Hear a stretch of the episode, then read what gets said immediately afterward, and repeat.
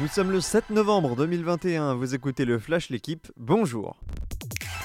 Avec un Neymar à ce niveau, le PSG ne pouvait que gagner. Le Brésilien a inscrit un doublé hier soir sur la pelouse de Bordeaux, troisième but parisien signé Bappé. Ellis et Niang ont réduit l'écart en fin de match, mais Paris s'impose tout de même 3 buts à 2. Conséquence, les Parisiens confortent leur place de leader de Ligue 1 avec 10 unités d'avance sur Lens et 11 sur Nice qui accueille Montpellier à 17h. Le grand rendez-vous de la soirée, ce sera le choc entre Rennes et Lyon à 20h45. Le Barça attend Xavi comme le Messi. Rien ne va plus chez les Catalans. Les Blaugrana menaient 3-0 hier à Vigo avant de concéder le nul 3 partout face au Celta. De nouveaux points de perdu sur le Real Madrid, vainqueur 2 buts à 1 du Rayo Vallecano. En Angleterre, City remporte le derby de Manchester 2-0 et en Allemagne, le Bayern bat Fribourg 2-1. Même score pour Leipzig face au Borussia Dortmund dans l'autre choc du jour.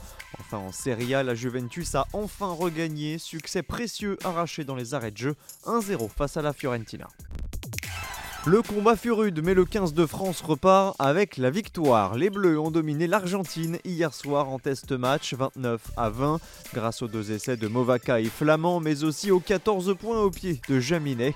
C'est le deuxième succès français cette année face à une nation de l'hémisphère sud, après la victoire 28 à 26 face à l'Australie le 13 juillet dernier.